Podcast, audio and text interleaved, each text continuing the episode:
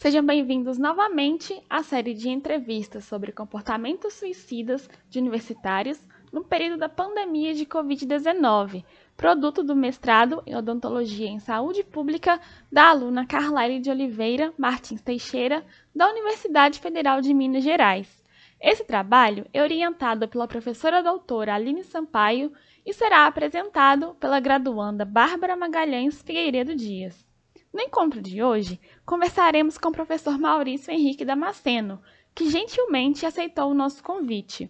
O Maurício é graduado em Psicologia pelo Centro Universitário Newton Paiva, especialista e mestre em Filosofia pela Universidade Federal de Minas Gerais. Atua em consultório particular e como professor da Universidade Salgado de Oliveira e da Faculdade UNA. E também é autor do livro caráter extrapsíquico da pulsão de morte, a negatividade radical em Freud. Olá, professor Maurício, seja bem-vindo. Obrigada por aceitar nosso convite e contribuir com o enriquecimento deste material.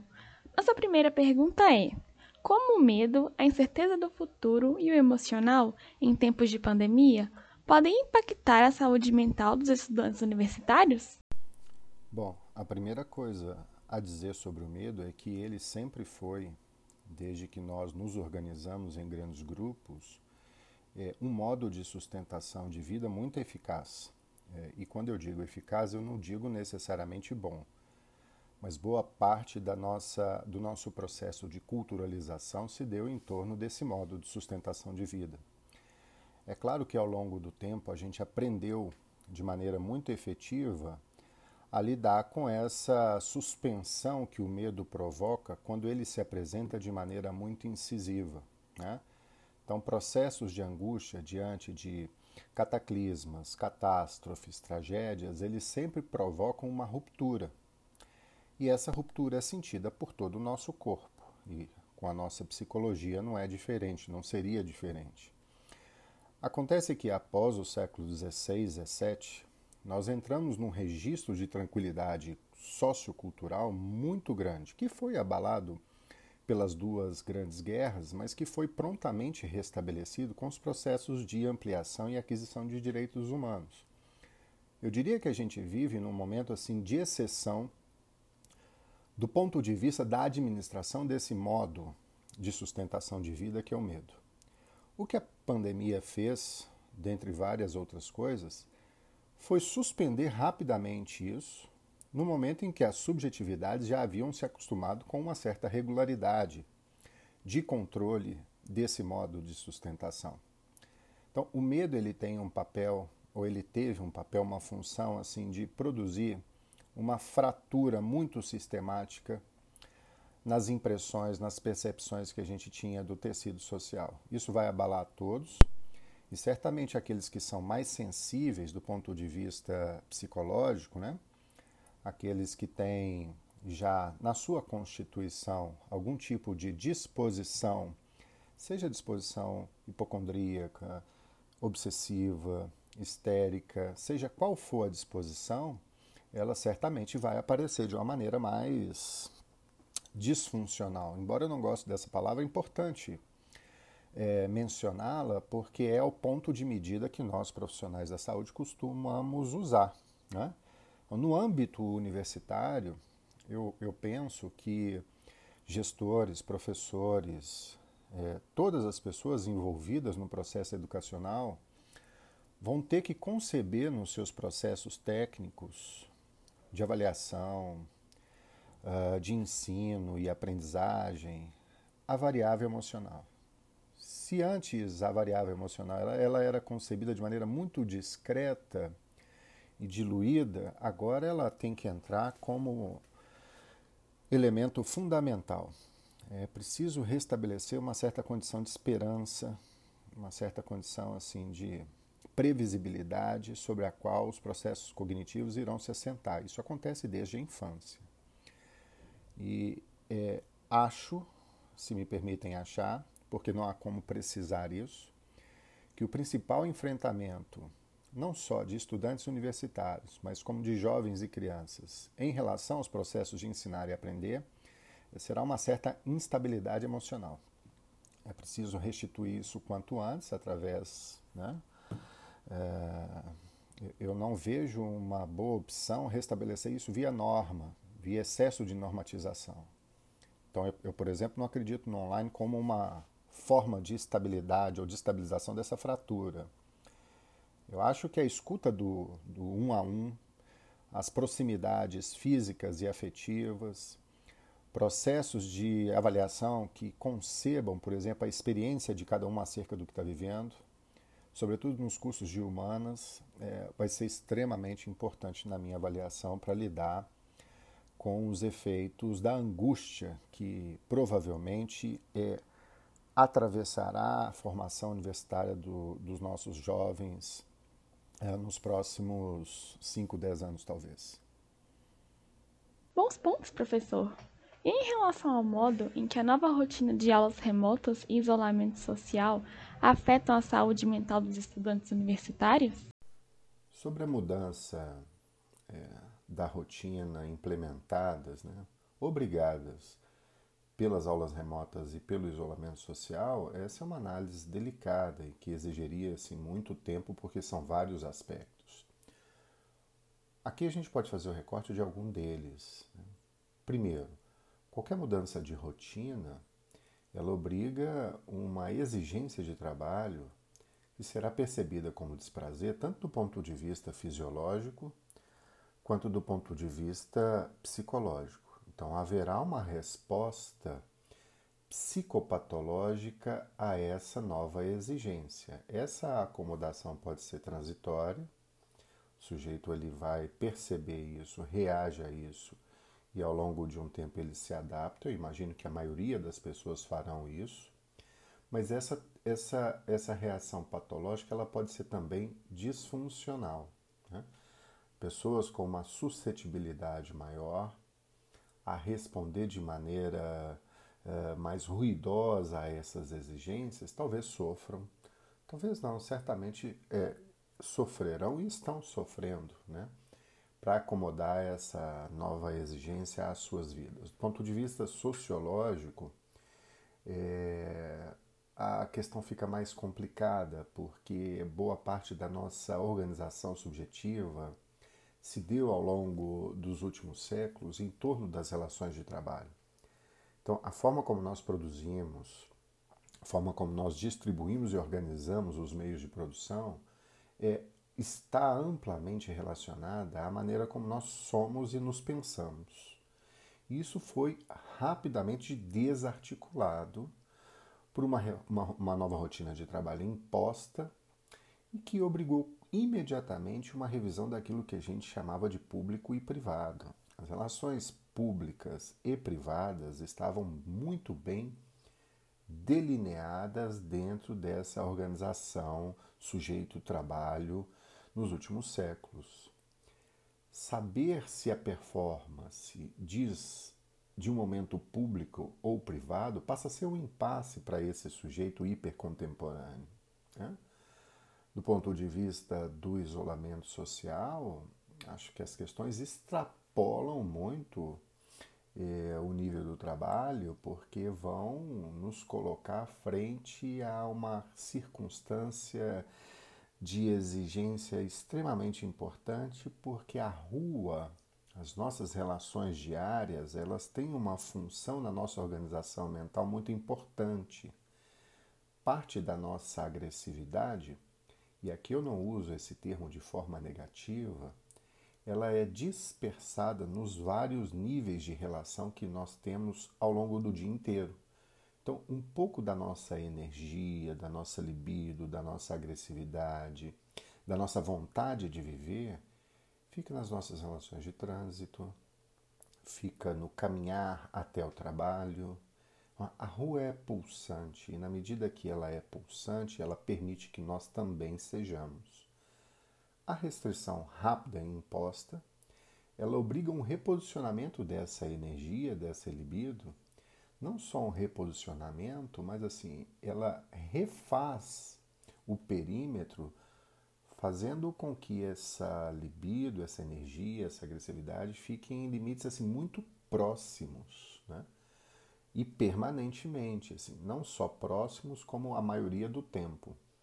Então, eu tenho visto com relativa frequência desorganizações familiares, de grupos né, familiares, é, em razão da incapacidade de distribuição dessa, é, dessa vontade, dessa agressividade. E certamente crianças e mulheres, ou aqueles que são mais frágeis nas relações de poder, toda relação amorosa, afetiva ou política são, no fundo, relações de poder, e sem dúvida nenhuma os mais frágeis têm uh, sofrido muito mais em vários níveis para suportar a exigência que o isolamento social impôs. Realmente, nosso modo de viver e conviver está muito diferente. Bom, em um recorte avaliando a mudança na rotina das universitárias, nós mulheres, em termos de sobrecarga de tarefas domésticas de estudo, como a pandemia vem influenciando os sintomas de depressão e comportamentos suicidas nesse grupo? No âmbito da pesquisa clínica psicológica, é visivelmente notável esse aumento e influência da pandemia sobre os quadros psicopatológicos, mais especificamente os quadros de ansiedade generalizada e os quadros depressivos. Uma das consequências desse aumento são também aumentos de comportamentos suicidas, comportamentos agressivos, violentos, ideações de morte e ideações suicidas. É, recentemente, uma pesquisa é, de dois, dois professores, um da USP e um da UFMG, Departamento de Psicologia, que analisaram sonhos durante a pandemia, é, perceberam uma alteração muito sistemática no padrão dos sonhos em razão dessa alteração de rotina e a consequente pressão psicológica sobre todo o organismo.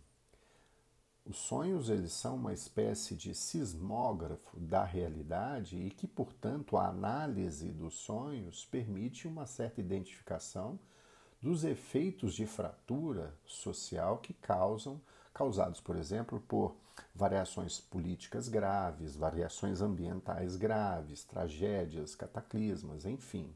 Então, esse ponto específico, a análise dos sonhos, foi retomada por esses professores e identificou de maneira muito substancial alterações eh, no nível da organização mais sofisticada e interna, que é a elaboração dos sonhos. É muito possível que as mulheres que acumulam a função de administração do lar e a função de estudo reajam de maneira é, proporcional a essa exigência. E a preocupação não são apenas com os comportamentos suicidas, porque numa espécie assim, de linha cronológica, eles aparecem numa ponta que é antecedida, por exemplo, pelas ideações suicidas e as ideações de morte. Então, eu penso que é importante criar um canal de escuta é, aberto, permanente, né, para as jovens universitárias, sobretudo as que são mães e as que são mães de crianças mais novas, para que elas possam dar uma dinâmica interessante, uma dinâmica é, maior né, a essa exigência interna pela qual elas estão passando.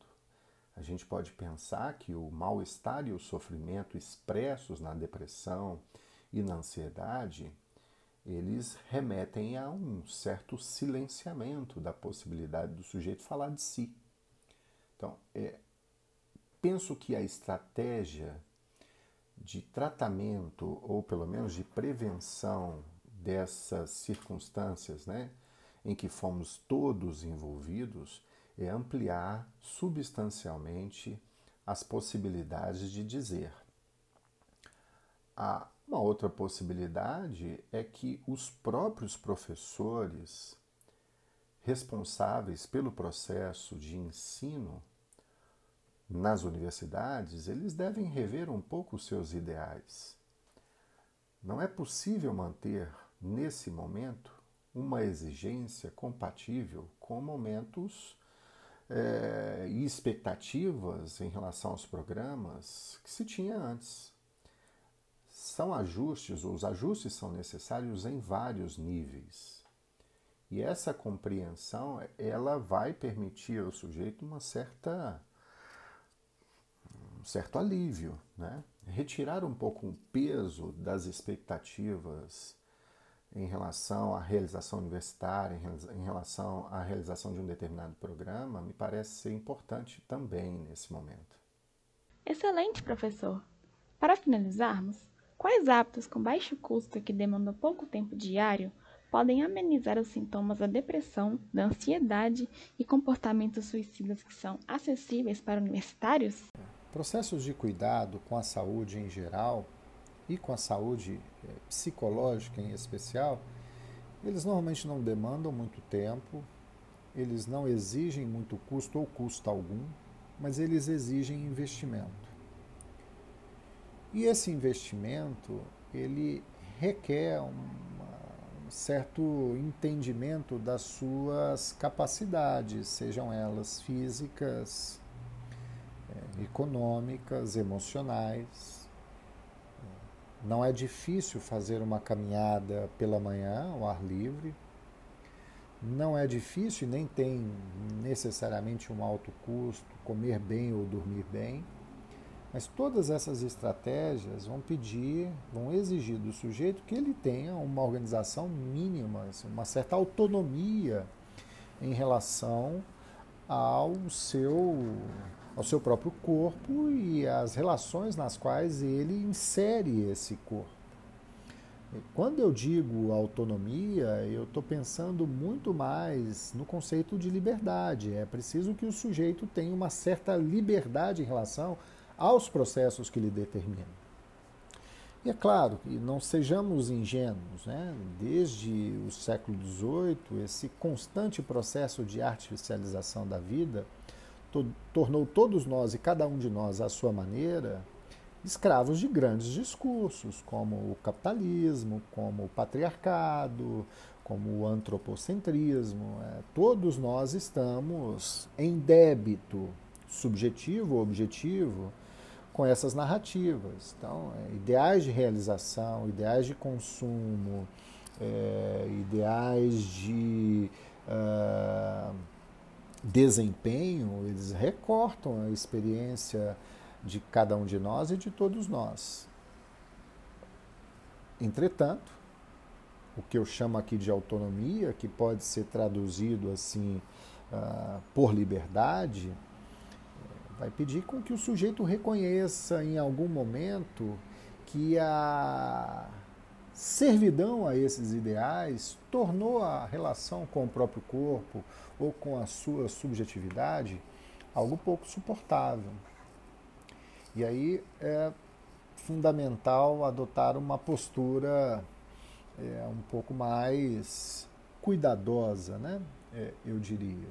Então, prescritivamente, cuidados com a saúde física ou psicológica não representam um impasse para a grande maioria das pessoas. A grande maioria das pessoas, em idade produtiva, sobretudo, tem condições é, mínimas de realizar essas atividades de saúde, de cuidado com a saúde, que são essenciais. Tanto as atividades é, de saúde para o corpo, quanto às atividades de saúde psicológica, como, por exemplo, fazer escolhas por relações ou relacionamentos que estejam numa boa medida com aquilo que você sabe de si. Né? É, a grande maioria de nós, intuitivamente, tem condições de tatear com certa qualidade é, nessas, nessas escolhas. Mas os processos que nos atravessam dia a dia e ao longo do tempo, em alguns momentos tornam esse reconhecimento algo difícil, um impasse, é, abrem né, para o retorno de algumas frustrações antigas, e é nesse ponto que a psicologia, o trabalho eh, psicoterápico, ele pode é, ajudar é, significativamente. Né? Eu diria que quando você não for capaz de ter alguma autonomia e liberdade em relação ao seu próprio sofrimento, ao próprio mal-estar que lhe cerca, né? é sinal de que alguém precisa lhe auxiliar a fazer isso. Seja um programa de saúde dentro de uma, um programa de pós-graduação, seja um profissional de saúde mental, seja um bom amigo, claro que cada um dentro das suas limitações vai fazer, dizer, esse espaço de abertura para o outro, marcar o que você perdeu a condição de fazer, me parece ser extremamente importante nos dias atuais. Boas observações. Essas sugestões realmente estão ao alcance da maioria das pessoas. E chegamos ao fim de mais uma entrevista muito bacana e educativa. Vamos refletir sobre as informações passadas pelo professor Maurício. E se você precisa de ajuda, recomendamos o Serviço de Saúde Pública de sua própria cidade pelos contatos CAPS, Centro de Atenção Psicossocial, CERSAM, Centro de Referência Saúde Mental e Unidades Básicas de Saúde, ou contate através do número 188 o Centro de Valorização da Vida. Em situações graves, não pense duas vezes antes de chamar o SAMU pelo número 192 ou o Corpo de Bombeiros 193. Nos encontramos na nossa próxima entrevista. Compartilhe com seus amigos e familiares. Você pode estar ajudando alguém.